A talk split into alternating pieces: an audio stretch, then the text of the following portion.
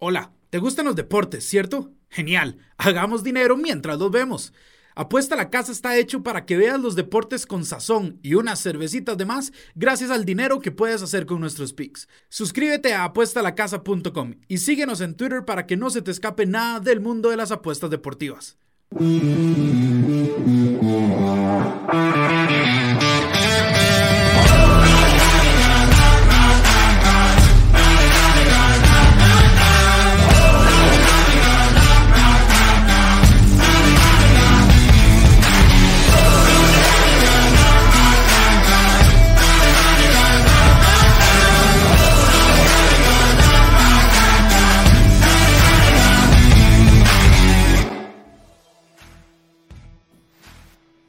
Bienvenidos a la edición semana 3 de NFL Latino TV, temporada 2022 de la mejor liga del mundo. Tiempo de batalla de predicciones. Don Bruno Milano tratando de alcanzar a este servidor. Luego de lo sucedido el fin de semana anterior, tenemos partidos muy interesantes esta semana y por supuesto al final de toda una conversación de Zona Roja. ¿Cómo vas, don Bruno Milano? ¿Cómo estás, Alonso? Eh, Vieras que esta semana hay partidos que eh, están como muy lo que, lo que dirían los, los, los que hablan inglés, ¿no? Tricky, como, como que hay varios, varios partidos que tienen ciertas aristas que, que hacen que sean partidos como tal vez un poco complicados de, de, de, pronosticar. De hecho, muchos de los spreads para los que les gustan las apuestas están de menos 3, menos 3.5 para, para abajo, ¿no? O sea, son, son partidos muy, muy parejos. Entonces, nada, esto es lo que nos ha dejado las primeras dos semanas de locura en la NFL y vamos, vamos por una semana más. También el más adelante, el Survivor de, de Bruno, que sí, uf, lo que te tengo que contar. Sí, uh, lo que ¿Me cuentas ya o me cuentas después? No, te cuento cuando llegue el, tema del Survivor. Bien, eh, entramos a tema de batalla de predicciones. Para los que llevan la cuentita, eh, recuerden que el Survivor suma un punto todas las semanas y Bruno tiene ese punto, ese pick libre. Eh, todavía está vivo, ¿no? Y lo está utilizando bien porque si no, de otra manera, todavía le jugaría muy, muy complicado ese camino en la batalla. Pero bueno, solo para decirte el número de Bruno Miranda, no lo tenemos en pantalla, pero te lo puedo decir. Llevas 17 aciertos en dos semanas. Estás uno abajo mío y estás jugando con el, con el pick libre del, del Survivor que hacemos aquí, ¿no? Como ese punto extra que lo venimos organizando desde ya hace varias temporadas atrás. Pero bueno, solo, solo te dejo eso ahí picando porque necesito que sepas que si no te pones las pilas, se te va a ir de una manera eh, complicada. Pero bueno, eh, empezamos con el primer duelo que me parece a mí, Bruno, es el duelo más interesante de toda la semana 3. Dos equipos de la AFC este que están invictos cuando los Buffalo Bills visiten Miami, una escuadra de Miami que dio la sorpresa la semana anterior pegándole al equipo de los Ravens o regresando de 21 puntos atrás y el que sí le pegó definitivamente fue la escuadra Buffalo Tennessee. Eh, sobre esos partidos hablamos en las reacciones rápidas que ustedes pueden encontrar en nuestras diferentes, eh, diferentes plataformas de, de, podcast, en Spotify, Apple y por supuesto en YouTube. Pero bueno, ¿cómo ves este duelo Bruno Milano? Eh, si Miami quería pegarse con los fuertes, pues aquí en la división tiene el más fuerte de ellos, ¿no?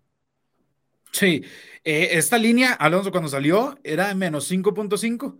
Uno tendría que creer que después de lo visto por Miami, eh, como que hay dinero que va a ingresar a Miami, pero después viene Búfalo y pega una cachetada en lunes por la noche y entonces más bien se hizo menos 6 para Búfalo. Es un partido que en términos generales debería ser hasta relativamente cerrados, pero lo que ha demostrado Búfalo es que es una planadora, ¿no? Entonces no, no puedes culpar a la gente por, por no confiar en Miami a pesar de lo que hizo la semana anterior. Eh, a ver, solo te, traigo unos datos, Alonso. Buffalo, tercer equipo con eh, más yardas totales. Y esto está con un asterisco porque claramente el último cuarto ante Tennessee no lo jugaron porque ya estaba Case Keenum y estaba James Cook y demás. De acuerdo. Eh, es el equipo que más puntos ha anotado por partido con 36. Miami viene de una victoria muy emocional eh, no le puedes pedir eso a Tua todas las semanas, ¿no? Las seis touchdowns y, las 400 y pico de yardas. Buffalo quiere quitar espacio a cualquier amenaza que haya en esta división y Miami saben que es ese, ese equipo. Y, y Buffalo solo recibe 8.5 puntos por juego. Y quiero, porque a veces pasa esto, pero uno dice, bueno, es que tal vez no enfrentaron a, muy fuerte, a, a, rivales muy fuertes. No, no, no. Enfrentaron al campeón defensor en su casa y al que fue el primer sembrado de la AFC, que sí, Ya no tiene Joe Brown, pero sigue siendo un equipo más que competente y bien entrenado como los Tennessee Titans. Solo han recibido 8.5 puntos por juego. Eh, tienen un injury report bastante grande, pero igual me tengo que quedar con Buffalo para este partido, Alonso. Sí, a mí me parece que el tema de las lesiones eh, no es tan grave porque se espera que muchos de estos jugadores, con el descanso que tienen estos días, puedan estar disponibles eh, eventualmente para el, para el juego del domingo 9 de los últimos 10 partidos en la serie lo ha ganado el equipo de, de Búfalo, don Bruno Milano. Es impresionante, la verdad, incluyendo los últimos 7 de manera consecutiva. Eh, el año anterior, en septiembre, se enfrentaron 35 a 0, ganó Búfalo. Eh, no jugó tú aquel, aquel partido, no sé si te acuerdas que fue, si no me equivoco, fue Jacoby Brissett el que estuvo al mando ahí en, ese tema del cambio, la lesión y demás. Este claramente es un equipo de Miami distinto, ¿no? es un equipo de Miami que a ver, yo creo que eh, puede pegarse en los primeros eh, drives del partido con Buffalo eh, uno y uno, es decir, se puede dar de manazos. El problema que tengo es cuánto puede aguantar esta ofensiva de Miami eventualmente, porque Buffalo no baja, o sea, no saca el pie del acelerador. Y ahora te cuatro downs, ¿verdad? Sí, y te juegan cuatro. Eso es, eso es sumamente peligroso eh, te, da un dolor de cabeza, especialmente a los coordinadores defensivos, es un dolor de cabeza de arriba abajo, ¿no? Porque sabes que tenés que jugar, o sea, has visto, por la mayoría del tiempo que sigue la NFL, juegan los equipos tres downs y en el tercer down todo el mundo está celebrando, ¿no? Viene la patada de despeje o el field goal, detuvimos. ¿Cómo fuera esa cosa? No existe. Y, y, hay que tener claro que no, no, solo que no existe, sino que muchas de las decisiones que toman los Bills a nivel ofensivo, ahora con su nuevo coordinador eh, Ken Dorsey, son eh, decisiones correctas. Tenés a un tipo que está prácticamente intratable, que es el líder MVP eh, de la NFL en cuanto a las apuestas y demás. ¿Por qué vas a intentar otra cosa más que darle el balón en sus manos? ¿no? Entonces, todo dice que está definitivamente destinado a una victoria de, de Buffalo. ¿Ves algún escenario donde Miami puede dar una sorpresa o no? Sí, pero tengo que ser sincero, todo va a depender de cómo evolucione el tema de Micah Hyde y Dane Jackson, eh, profundo y esquinero. Dane Jackson es muy probable que no juegue, el golpe del, cuello fue bastante grave. Micah Hyde también salió cuando le cierto, pero de eso a jugar. Ya, claro. Pero el tema, es, el tema en especial es Micah Hyde. ¿Por qué? Y vos lo habías dicho en, en creo que fue en las reacciones rápidas. ¿no? Así es. Cuando tenés estos dos profundos que cubren de manera fenomenal todo el campo y todo lo que se le pueda escapar a los esquineros, este, es, muy, es muy fácil, ¿no? Dominar. Si no está Micah Hyde, eh, obligas a Jordan Poyer a hacer incluso un poco más eh, grande el, territorio de cobertura, y ahí es donde la velocidad de Miami puede llegar a, afectar. Yo creo que si están los dos, incluso con la velocidad que te pueden dar Waddle y Terry Kill, eh, va a ser un partido muy complicado. Si llega a faltar uno, no te digo que es que Miami debe ser favorito, pero creo que Miami podría haber una ventana, al menos para mantenerse mucho más tiempo en el partido, porque sinceramente yo creo que este partido podrá tres cuartos, tres cuartos y medio. Pero los últimos minutos, el último cuarto, creo que llega un punto de, de cansancio, incluso hasta mental, de los otros equipos tratando de parar a Búfalo, o de las otras ofensivas tratando de mantenerle el pulso a Búfalo, que pues que es muy difícil, ¿no? Sí, yo creo que Miami en general tiene un equipo completo para poder competirle a Buffalo. La gran diferencia que está donde está es en su mariscal de campo, ¿no? Y venimos de la mejor actuación de Tua en su carrera. Venimos, es más, es el líder de la NFL en yardas, que no es, no es poca cosa. Son más de 700 yardas en dos partidos. Eh, tuvo el mejor partido de su vida contra, contra Baltimore. Pero de eso a pensar que va a ser este tipo de mariscal de campo todas las semanas hay una diferencia, la verdad, bastante grande. Y este tipo de mariscal de campo de todas las semanas es Josh Allen. En los últimos dos, dos, años, Josh Allen se ha convertido en eso. Y creo que hacen, hacen lo correcto. O sea, esto es un partido donde tal vez en el último cuarto ya eh, empiece a, despegarse ¿no? Eh, la ventaja de la escuadra Búfalo. A mí me gustaría que llegase al puro final cerrado, la verdad, porque le daría, le daría muchísimo validez, eh, muchísima validez también al proyecto de McDaniel, ¿no? Que esta semana, luego ganar en Baltimore, ganó muchísimos adeptos. Yo les vengo diciendo, súbanse al trencito de McDaniel. Tengo meses, no me puedes, no me vas a mentir, don Bruno Milano. Tengo ya un par de meses ahí, subite al, trencito de McDaniel, pero bueno, yo en el trencito McDaniel, la parada esta estaba como derrota. Quiero dejarlo claro, ¿verdad? No es como que estamos cambiando el asunto, te lo dije hace mucho tiempo, pero es que Buffalo también es el equipo favorito para ganar el Super Bowl y lo he hecho en las primeras dos semanas. No dice eh, otra cosa. Así que, ¿con qué nos quedamos, don Bruno Milano? Creo que está claro que son los Bills, ¿no? Sí, sí, creo que ahorita apostarle en contra de los Bills es dispararte en el pie. Vos, yo creo que tendrías un poco más de consideración con, con el resto de las personas y podrías tirar a Miami. Y, vos lo que querés es llevarte ese pick ahí todo escarado, digamos. Eso, eso, es lo que ya vos estás asumiendo. Yo nada más te estoy diciendo que tanto has vendido a Miami que. es caro. Tras de que te doy un pick del Survivor desde la semana 1 libre, o sea, aún así estás buscando que yo le ponga a los Dolphins. No creo. Este, es un duelo divisional, pero que la verdad, en, las últimas, en los últimos duelos de estos dos equipos, este, pues hemos tenido una escuadra muy superior a la otra. Mantengo que Miami ha evolucionado, pero eh, Buffalo es el favorito. Hay niveles, o sea, hay niveles. Exacto, exacto. Y Buffalo está en el tope de todos los niveles en este momento. Más alto ahorita, sí. Eh, pero bueno, eh, esa es la predicción que ganan los Bills en Miami. El siguiente encuentro, los Baltimore Ravens visitan a los New England Patriots, don Bruno Milano.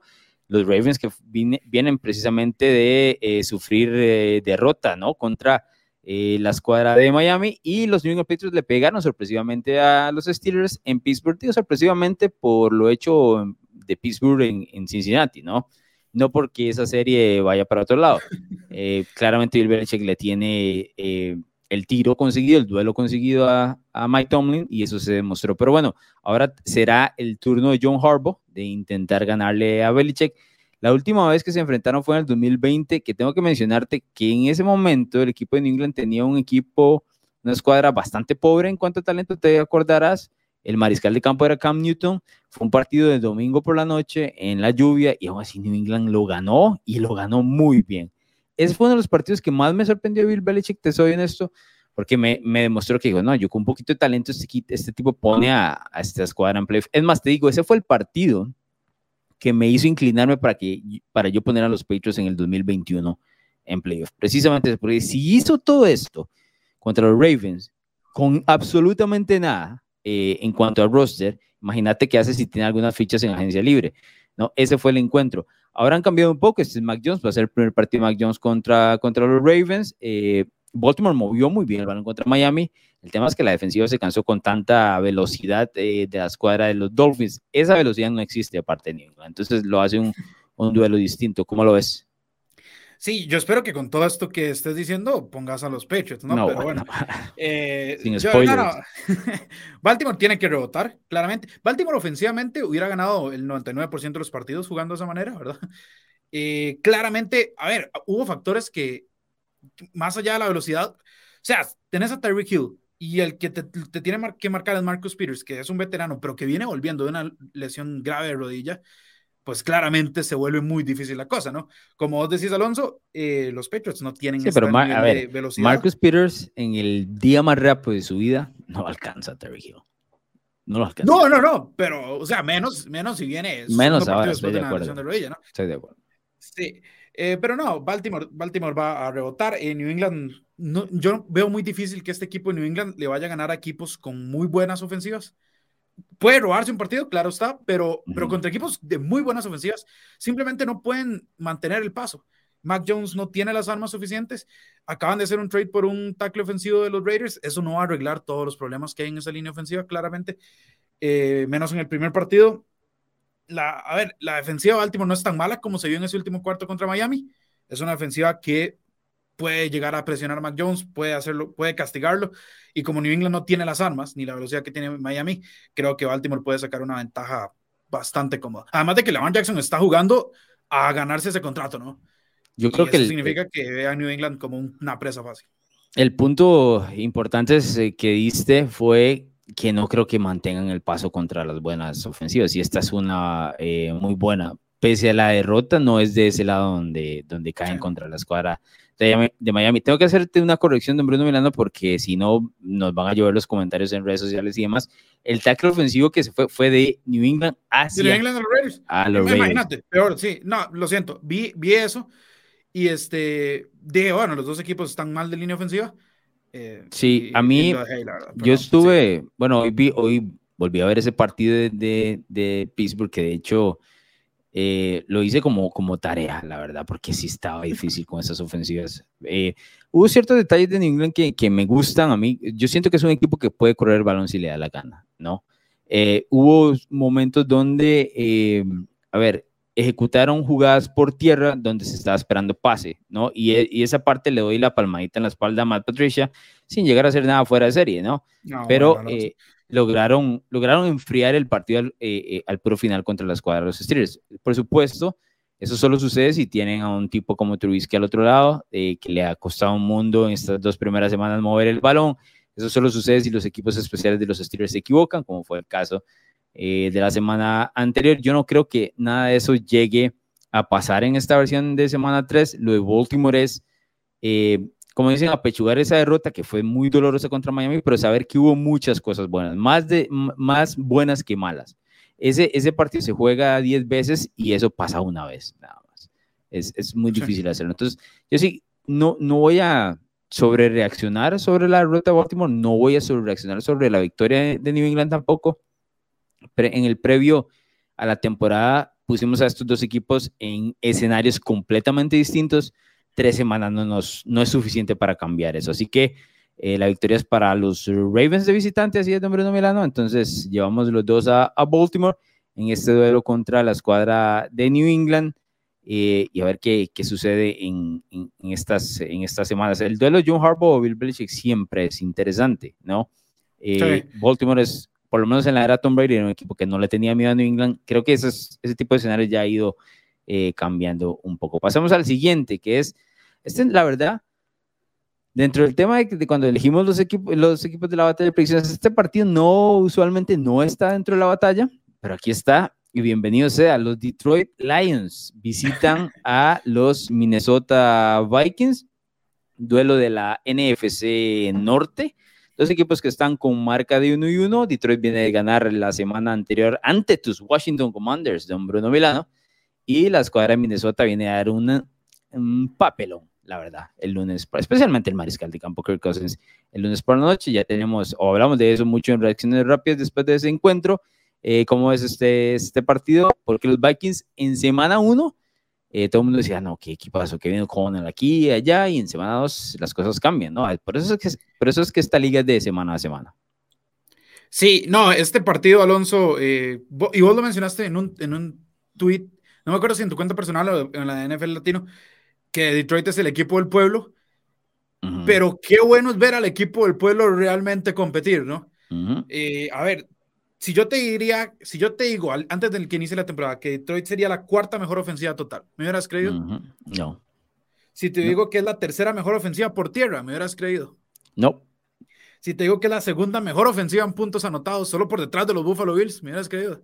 Esa, esa es la que más me llama la atención. Creo que son 35.5 puntos, si no me equivoco, que tiene por ahí. 0.5 menos que Buffalo, ¿verdad? 0.5. Es una barbaridad.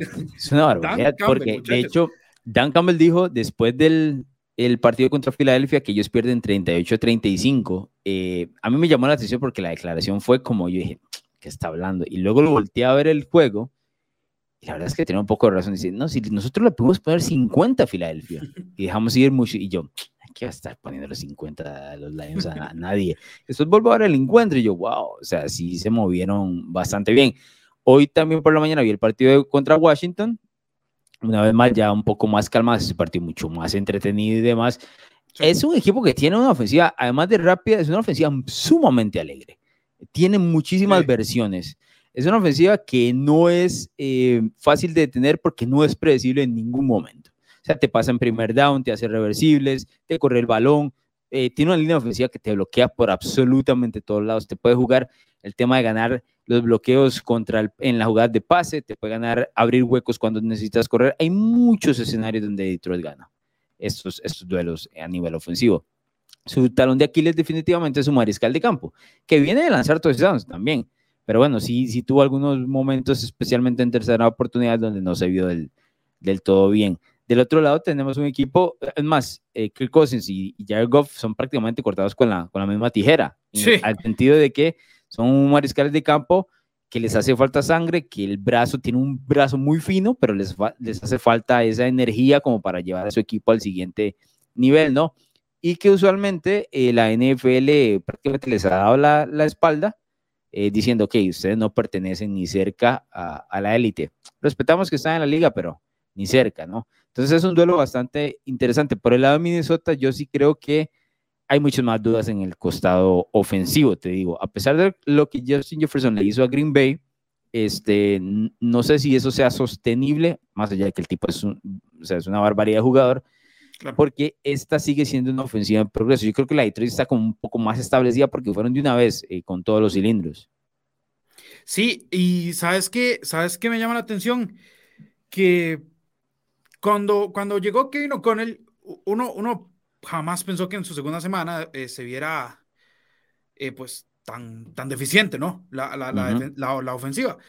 Pero estamos hablando, estamos hablando de, de, yo creo, de una ofensiva que siento yo, no sé si vos compartís, Alonso, pero que Kevin O'Connell se da muy cuenta muy rápido, porque cuando llegó Kevin O'Connell, eh, vos viste que él dijo, no, que era con Kirk Cousins y que Kirk Cousins y que Kirk Cousins, que había que darle confianza a Kirk Cousins y demás, ¿no? Yo siento que eso no va a durar mucho. Creo que es así de sencillo, ¿no? No va a durar mucho. ¿Cuál es el desarrollo que le, que le ves? Que es todo lo contrario a lo que Dan Campbell ha hecho con Jared Goff, que están hechos de la misma tijera, ¿no? Mm. Jared Goff por, por lo frío que pueda llegar a ser o que se haya visto en algunos momentos de su carrera, creo que en Detroit es, es casi imposible, ¿no? Cuando ves al resto del equipo, cuando ves a tu head coach, cuando ves a... O sea, es imposible no contagiarte de esa parte. Porque Dan Campbell no es que eh, chinea, por decirte así, a Jared Goff. No, lo, en conferencia de prensa lo, ha, lo ha puesto a prueba, ¿no? También. Pero es un tipo que al menos ha iniciado bien la temporada y creo que es muy difícil eh, no contagiarte del resto. O sea, creo que la energía es contagiosa, ¿no? Jared Goff ahorita tiene seis touchdowns por una intercepción y tiene un rate de 100.1. O sea, no son malos números, para nada. No. Y vos ves el playbook y ves que tenés un DeAndre Swift que puede llegar y, hace 100 yardas por juego, eso es lo que ha hecho, eh, eso es lo que está promediando en esos momentos. Ves que tenés un ala cerrada súper confiable, ves que tenés a Amon Sam Brown, que es un tipo que tomó la liga por tormenta. Y es que como imposible, vos siendo Jared Goff, decir, no, esto lo dejo ir que Kirk Cousins sí lo hace, ¿no? Teniendo también bastante talento. Creo yo que cuando tenés como paridad en el tema de mariscales, el head coach y la cultura del equipo importa mucho y aquí uno se tiene que quedar con Detroit. Sí, y también siento que la velocidad de Detroit es, otra, la verdad. Eh, donde creo que le, falla, le falta al equipo es un poco en los esquineros. Ese, es un equipo que no está completamente construido, ¿no? Y sus esquineros eh, por ahí andan la mayoría eh, de problemas yo no estoy dispuesto, a ver, como te digo, el, lo de Kevin O'Connor me parece que va paso a paso, que el primer paso fue muy bueno, pero te dije y te lo repito, o sea, para mí el juego contra Green Bay siempre para ellos es el Super Bowl. Él mencionó que necesita meterle más mano a, darle el balón a Dalvin Cook. Creo que se va a ver un poco más de eso y un poco más de play action. Este parece que va a ser un juego muy interesante. Ahora, donde creo que le puede golpear al equipo de Minnesota es, ese shock de energía que trae Detroit. Brutal. Esa velocidad, juegan demasiado rápido, son drive demasiado, o sea, con mucho tiempo, con mucho tiempo en, ese sentido. Y ahí creo que en Minnesota se puede, o sea, se, se puede ver golpeado. Los últimos tres partidos en esta serie, dos los ha ganado la escuadra Minnesota, uno lo ganado la escuadra Detroit. Los tres partidos por diferencia de dos puntos lo cual es, es loquísimo porque no es un, no es un marcador regular de, de fútbol americano, ¿no? O sea, estamos hablando de que son tres o siete, cuatro por ahí, pero diez, pero no dos. Y, y esos han sido los últimos tres. Detroit se ha acostumbrado, ¿no? A tener ese, ese tipo de partidos sumamente cerrados. Este año esperan salir con la mano alzada en lugar de con la cabeza abajo, ¿no? Que fue lo que le pasó. Sí, pero a ver, si pones 35 como contra Filadelfia, 36 como contra Washington, muchos de esos partidos cerrados no van a caer de tu lado. Van a caer muchísimos de tu lado.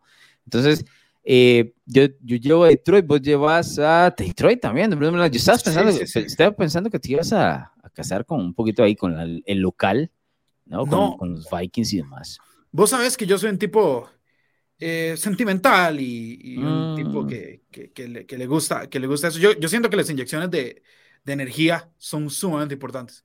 Entonces me tengo que quedar con Detroit. De hecho, este, si te soy sincero, yo pensé que vos ibas a elegir a los Vikings, pensé que este era un pick que me iba a robar y, al parecer no. Nunca, yo estoy montadísimo en, el, en, el, tren de los, de los Lions. Es más, eh, la semana pasada yo estaba, estaba contando con que pusieras a Washington después, después de toda la papaya que hablaste por tres meses. Tampoco soy salmón. No, no, y, no, y te fuiste por el otro lado, pero bueno, dije, ah, que se lo voy a valer. Aquí andas ya montadito en el tren de, de Dan Campbell. Pero bueno, sigamos.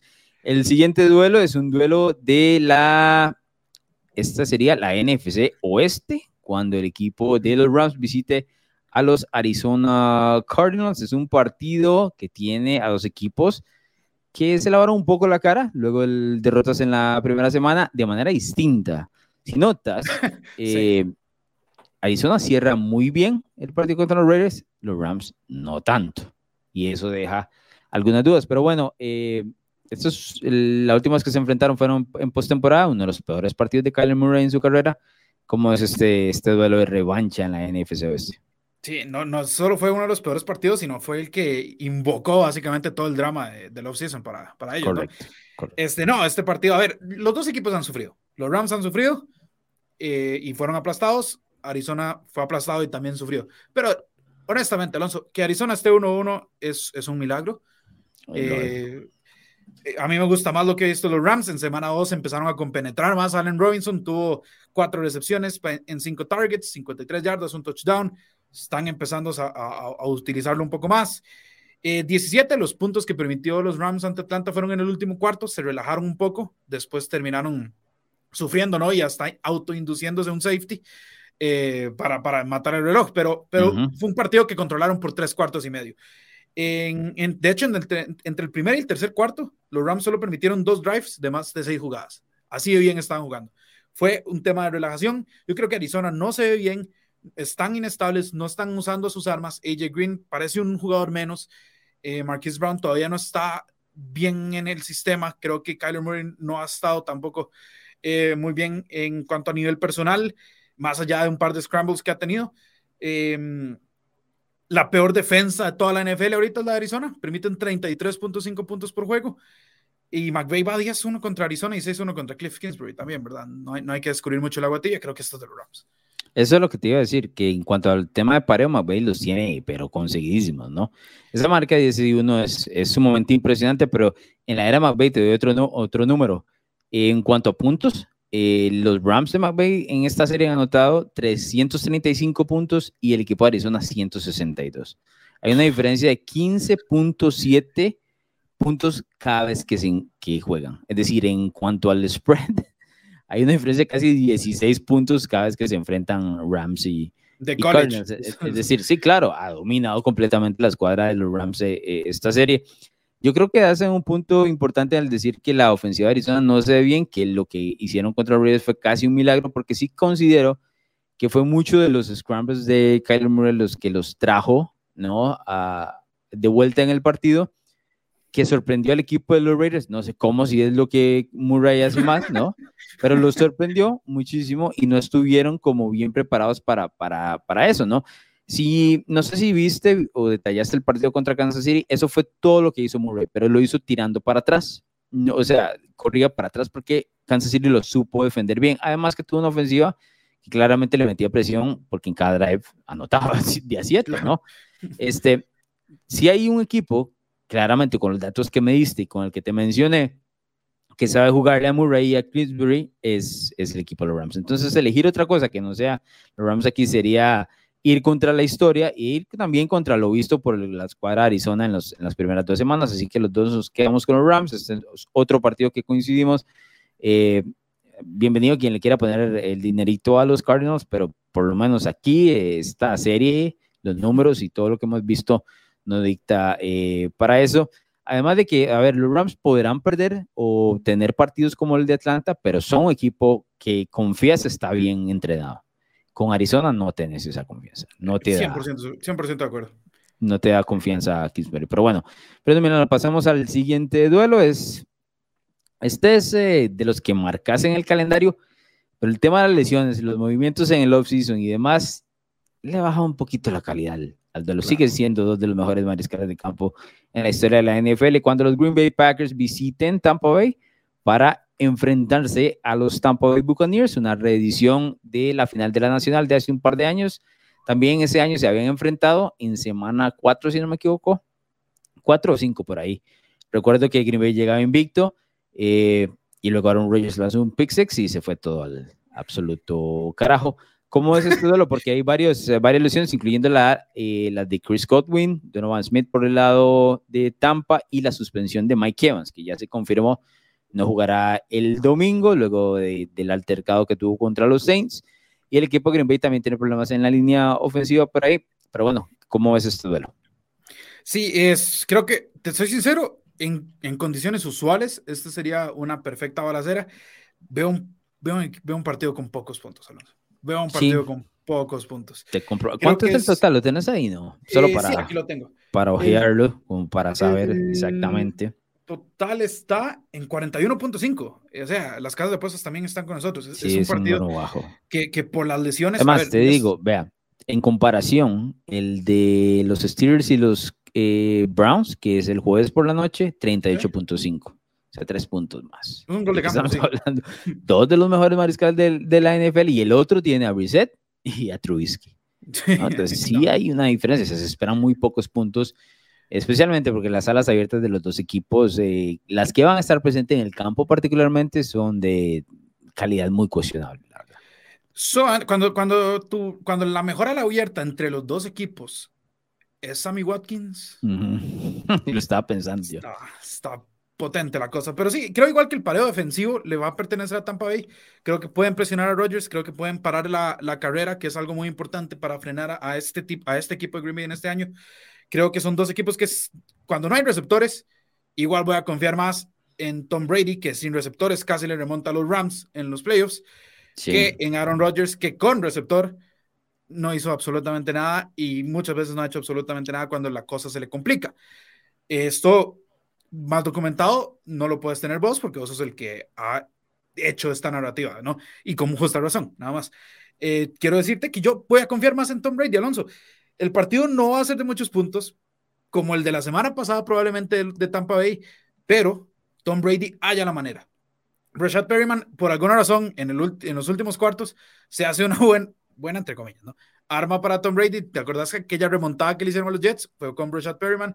El touchdown que hicieron esta semana pasada contra los Saints fue Rashad El Perryman. touchdown ganador del, en el overtime contra Búfalos con Richard Perman. Exactamente, ¿me entendés? Es, es, es, es ese tipo, ¿no? Cuando no hay nadie, aparece Rashad Perryman, que tampoco es que sea una gran confianza, pero bueno, en, en eso estamos. Además, Tampa Bay es la defensa que menos puntos ha recibido. Que toda sea el wide receiver que, del que estamos hablando, pero bueno. Sí, eh, Tampa Bay es la mejor defensa en lo que va a la NFL en cuanto a puntos recibidos. Ujú. Y tampoco es que Green Bay haya, haya tenido, no sé, una actuación ofensiva brutal ante Chicago que me haga a mí pensar que, que pues van a reventar esta defensa. Jamás, ¿no? Me quedo, me va a quedar Ok. con Tom Brady. Aquí vamos a, a tener este, diferencias. Yo, Hasta Bruno, soy yo el que llevo a los Green Bay Packers ganando en Tampa Bay. Soy yo el que me pongo la camiseta. No, eso es porque quieres extenderle, ex- bueno. quieres extenderle la, la banderita blanca a todos los fans de los Packers. Eso es. No, no, no, no tenemos guerra. O sea, no tenemos guerra. No, Mi no. papá dice que para pelear te- se necesitan dos y yo aquí no estoy peleando con nadie. Entonces, todo bien. Este, no, yo llevo a los Packers. Sí fue un, un duelo que me costó mucho por todo lo que mencionaste. eh, con este tipo de, de- lesiones y demás y ausencias, siempre tienes que buscar la manera de encontrar cómo se gana el encuentro, ¿no? Y, y a mí me costó mucho encontrar esa manera para Tampa, la verdad. Creo que van a tener muchos problemas para mover el balón. Tom Brady, algo está pasando con su vida personal que no, no luce. Yo no lo veo tan concentrado como en otros años. Eh, claramente New Orleans se le mete en la cabeza, ¿no? Y, y se vio este, pues este temperamento en el juego contra los Saints. Eh, está con una línea ofensiva en algodones, recontra algodones. Pero O sea, también. Sí, pero no, ok, a ver, Rogers ya sabía entrando a la, a la temporada 2022 que no iba a tener a David Bakhtiari. Tiene un año y medio de no tenerlo, ¿no? Tom Brady está jugando con su tercer tackle izquierdo, no el segundo, no, el tercero. Que de hecho, dicho se pasa contra New Orleans, o sea, se sostuvo, jugó bien, pero ahora necesita iniciar, son otras cosas. La defensa de Green Bay, eh, yo te lo mencioné previo al inicio de la temporada, para mí es una de las mejores. En este momento la de Tampa luce mejor, la de Tampa luce fantástica. Pero hay un detalle importante, Tampa no va a tener tampoco a Kim Hicks, que se lesionó por el centro. Siempre hablamos de Tampa como un equipo que no se puede correr. Cuando se hablaba de eso era porque tenían un Dominican Su, ¿no? Y ahorita vea jugando ahí. Ok, aquí está la ausencia de ese hueco. Tuvimos un gran partido de Aaron Jones la semana anterior. Si tengo que confiar en uno de los dos running backs para mover el balón, confío más en Aaron Jones y AJ Dillon que en Leonard Fournette, te soy honesto. sea, a mí Fournette no, no es que no me guste, pero no me encanta. Siempre ley a Leonard Fournette. Es que no es ley, siento que no tiene esa cuarta marcha, ¿no? O sea, es un tipo que a las 10 yardas lo capturas. En cambio, Aaron Jones se va. Eh, no, tampoco tiene quinta ni sexta Aaron Jones, pero, pero va más largo, ¿no? Y luego haces esa combinación con AJ Dillon, Tampa no tiene un segundo corredor. Richard White no se ha metido, el novato, como esperaríamos.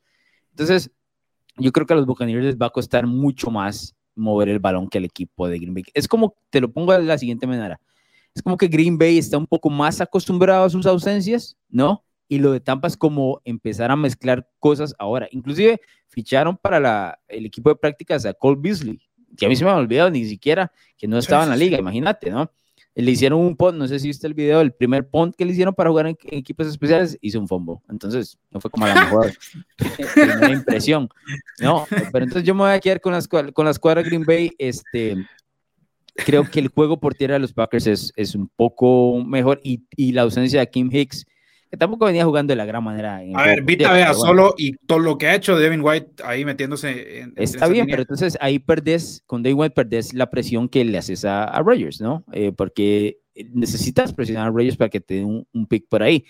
Dicho sea paso, cuando se enfrentaron hace un par de años en temporada regular, el que lo interceptó fue este pies planos Jamel Dean, que interceptó a James Winston dos veces la semana anterior. Entonces viene con mano caliente, ¿verdad? Entonces, vamos, pero igual me quedo con los Packers, la verdad. Del 1 al 10, eh, del 1 al 10, ¿qué tan confiado estás en este pick? No, 6, tal vez.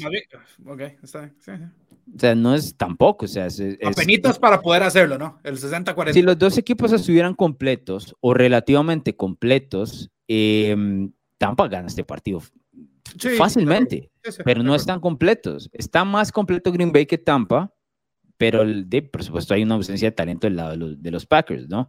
Eh, yo, yo, creo que le cayó mal el partido. La, con solo Mike Evans yo hubiese puesto a Tampa Bay, te soy honesto. solo necesitaba un receptor. No confío en, en, los que tienen en este momento eh, los Buccaneers y creo que eh, Green Bay, esta sería, bueno, la tercera semana de temporada regular que está trabajando con los mismos, ¿no? Entonces por ahí hay cierto movimiento de, de, de confianza, algo que no tiene Tom Brady. Además que creo que Tom Brady tiene eh, menos paciencia que Rogers en ese tipo de, de, sentido, ¿no? O sea, Rogers es como no tan explosivo. Brady sí se vuelve absolutamente. Sí, pero Rogers es pasivo agresivo, ¿no? Simplemente no te vuelve a pasar. Eso, eso, es lo que te iba a decir. Eso es lo que te iba a decir. Brady, es, otro estilo. La manera. O sea, pero bueno, igual eh, me quedo con los Packers. Este es un duelo eh, que ahí me puedes empatar, Don Bruno Milán. Entonces ya con el Survivor me, puedes pasar. Pasemos al siguiente y el último de la batalla de predicciones de esta semana, que es el. Este es un domingo por la noche, Bruno. ¿Me decís? Sí, sí es, es, el, es el juego de domingo por la noche. Yo creo que la NFL sobreestimó también a los Denver Broncos. Tengo que ser muy honesto. ¿Como don Bruno Milano? Como don Bruno Milano. No, no, no, yo no, los, yo no los sobreestimé. A ver, Alonso, yo los tengo como el séptimo sembrado. Tampoco es que los puse ganando ahí. Mm, no sé, bueno. Estoy dispuesto a, decirte. Ajá, dígame. Sí, estoy dispuesto a decirte que que yo realmente sudé el tema entre Denver y, y Miami por temas de mariscal de campo. Hice el desempate, ¿no? Se me olvidó por completo que el tema, no, no se me olvidó, simplemente no le di tanta importancia al tema del entrenador en jefe, porque yo pensé que no, nunca te iba a vender que Nathaniel Hackett iba a hacer algo especial, simplemente no, no pensé que fuera a llegar a ser tan inepto. Es que es, es ineptitud para la gente que nos está escuchando otra vez, el duelo a continuación el domingo por la noche es San Francisco y Denver. No lo logré anunciar porque Bruno ya se fue con toda la avalancha encima de Nathaniel Hackett. si te acordarás que hicimos una, es que no sé si fue una roja, creo que sí, que me mencionaste. ¿Quién, eh, ¿A quién preferís? ¿Nathaniel Hackett? No, a, a Kevin O'Connell o a Mike McDaniel, ¿te acordás? es que no recuerdo si fue una zona roja. ¿Y, qué creo, que fue, creo, que fue, creo que fue un chat. ¿Qué te dije exactamente? Eh, te dije, no. Que, McDaniel. y te lo, te lo, puse muy claro, o sea, uno es un muy buen entrenador y el otro es la segunda venía de Jesucristo, así te lo puse. Y la segunda era McDaniel.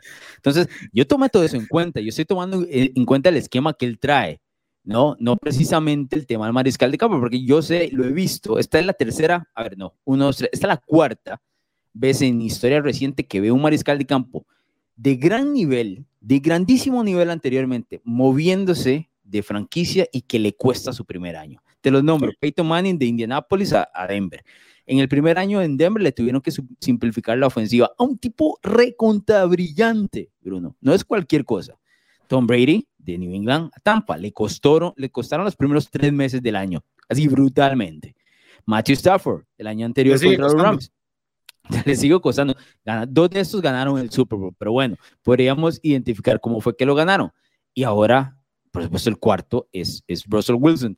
De todo esto, ojo, de todos estos, eh, los movimientos que tenían, por ejemplo, eh, bueno, Denver creo que era Gary Kubiak que era entrenador en su momento, pero Nathaniel que no tiene experiencia en la NFL en esta posición y no sé si valoraste eso cuando elegiste, pero bueno, ¿cómo ves este duelo con San Francisco?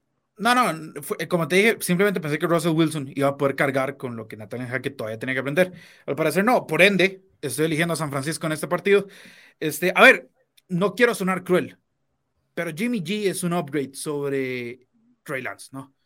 A, Trey Lance le deseo lo mejor, pero era un tipo que no había jugado en dos años eh, básicamente en eh, fútbol americano. Con Jimmy Garoppolo, este equipo ha llegado a, grandes cosas, sin llegar a lograr ganar el Super Bowl, pero ha llegado muy cerca de. Este, Denver tiene 25 penalidades para 206 yardas. Esos tipos regalan 103 yardas por partido en penalidades en este momento. Cuatro han sido eh, retrasos de juego, lo que indica que Nathaniel Hackett no sabe lo que hace. ¿no? Me recuerda tanto a Anthony Lynn. ¿Te acuerdas cuando Anthony Lynn en su último año con los Chargers eh, faltaban cinco segundos para que expirara el reloj de, de, la jugada y decía, no, no, vaya, vaya el equipo de, de, equipos especiales a patear el field ya no le da tiempo. Eh, veo la misma ineptitud. Este, han sido también... No sé si viste, si pusiste atención, tal vez no. Yo en algún momento puse en, el, los varios teles que tengo, el primer tele puse Denver y Houston el domingo, porque estoy interesado en ver a Denver, la verdad, no, no mucho en, en, Davis Mills, pero sí, sí en Denver. Y la gente en el estadio le contaba, le contaba, el, bajón del, del reloj. Me, me recordó cuando de visitante le cuentan a, a Giannis en la NBA, ¿no? Cuando está en la línea, ¿visto? Y lo ponen nervioso. Esto es al revés, están tratando de ayudar a la ofensiva y aún así hubo mucho retraso de juego de parte de los Es impresionante. A ver, y eso, ¿se lo vas a regalar a un tipo como Kyle Shanahan? Sí. Que ya por sí solo eh, es un play caller fantástico y un entrenador ofensivo de primer nivel. Denver va 1-1, pero contra Seattle y contra Houston. Y sufrieron, ¿no? Contra Houston sufrieron. El manejo del reloj de Denver es una total eh, catástrofe, Kyle Shanahan tiene ese equipo más que medio y más con Jimmy Garoppolo. Sí, hoy leí una declaración de un jugador anónimo en San Francisco que mencionaba que el ánimo del equipo cambió absolutamente. No, bueno, no, Llegó Jimmy, no te estoy mintiendo, o sea, lo leí ahora en... es muy carismático el chaval, ¿eh? Jimmy, O sea, en, el camerino lo quieren, lo quieren, ¿no? Y eso era una de las críticas que mucha gente decía, ¿por qué lo mantienes si sabes que le estás metiendo una zancadilla, en este caso a Trey Lance, porque él es un tipo popular dentro del, dentro del camerino? Pero bueno, lo tienes precisamente por si se te lesiona a Lance, tienes todavía una oportunidad. En este caso estoy de acuerdo que es una mejora sobre esta versión de Trey Lance, pero no sabemos cuál va a ser la versión final de Lance, pero sobre esta definitivamente es una mejora. Yo también me voy a quedar con la escuadra de San Francisco, aquí vamos a coincidir una vez más, don Bruno Milano. Este, es muy difícil para mí ver a los Broncos en tercera semana, a pesar de que limpien todos estos problemas que tienen ¿no? a nivel ofensivo, son muchos problemas como para limpiarlo. Yo, yo creo que en algún momento lo, o sea, confío en No, no, hablo para este partido. O sea, hablo para este partido. No, muy temprano. o sea, es muy rápido como para, como para hacerlo, porque ya una o dos semanas se vuelve como una tendencia y se, se empieza a ver la identidad de un equipo. Eh, identidad que no es buena, pero identidad que eh, pues se transforma con el hecho de que su coordinador ofensivo es nuevo, mariscal de campo es nuevo, entrenador jefe es nuevo, coordinador defensivo es nuevo, o sea, todo nuevo en Denver en ese momento. Entonces, entre ellos se están conociendo la NFL no te da tiempo para conocerte, la verdad. O sea, te, te aplastan en, cualquier momento. Así que nos quedamos con San Francisco. En esto lo pasamos al Survivor, don Bruno Milán. Usted que lo, lo trae, usted me cuenta, porque yo aquí, aquí me hago a un lado para darle oportunidad a usted a ver si me llega en batalla de predicciones. Esta es su oportunidad. Así que, dale. Sí, originalmente Alonso tenía los Chargers, pero literal una hora antes de, de grabar recordé el tema de la lesión de, de, Justin Herbert, ¿no? Y no, este tipo capaz y no juega y sería clásico eh, perder mi Survivor ahí. Entonces, naturalmente hice eh, lo que cualquier persona haría, confiar en Andy Reid en una eh, semana larga. Andy Reid tiene, desde los mejores coaches después de semana larga o después de un bye. le ganaron a los Chargers en jueves por la noche, es decir, tienen todo este tiempo. además, Mahomes tiene marca de 13 y 2 en septiembre si hay un momento para confiar en Mahomes a ciegas es que en septiembre Los Colts se han visto totalmente caóticos, vienen de ser blanqueados por Jacksonville. Los Chiefs, sus últimos 15 partidos, 13 y 2, 13 y 0 ante cualquier equipo que no sean los Bengals. Entonces voy a confiar en ellos. Los Colts no se han visto bien, Jonathan Taylor no se ha visto bien, este, el Matt Ryan no se ha visto bien, que yo te lo advertí que no se iba a ver bien. Y sinceramente, sinceramente, yo estoy perdiendo mucha fe en Frank Reich. Entonces, este, sí, me tengo Está perdiendo mucha fe. Eso es. ¿Estás perdiendo la fe? ¿En Frank Reich? Sí. Ajá. Ok, ok. Estoy preguntando nada más para, para saber. No, los Chiefs no, los Chiefs fe ciega. No, no. Lo tengo claro. Pero sí está bien. Eh, yo, yo estoy de acuerdo, me parece un buen pick. Ahí estarías matando a Baltimore. Mataste a Green Bay la semana pasada y mataste a Kansas City. No quería matar eh, a Kansas City tan temprano, te soy sincero, pero bueno. a ver, te voy a ser honesto. En el tema de las... Tienes que agarrar a los buenos porque si no me voy. Exacto, Exacto. Por, e, por, eso los agarré. No, está bien. no, puedo darme el lujo ahorita de, de ponerme a jugar de sabroso. Sí, sí, estoy completamente de acuerdo. Recuerden que también tenemos picks contra el spread. Nada más vas a patreon.com slash apuesta a la casa. Eso es patreon.com slash apuesta a la casa. Ahí va a encontrar las predicciones contra el spread para aquellos que quieren hacer eh, billetito. Ahí las eh, tenemos y pueden jugar, por supuesto, el Survivor que don Bruno Mirano les acaba de mencionar. Vamos a ir a pausa y regresamos con una medición de pánico de algunos equipos que no han iniciado completamente bien este 2022. ¿Te gustan los deportes, la cultura pop y opiniones diferentes? Narrativa X tiene todo lo que buscas, columnas, pensamientos, estadísticas, historias y documentales de todos tus deportes favoritos y de cultura pop.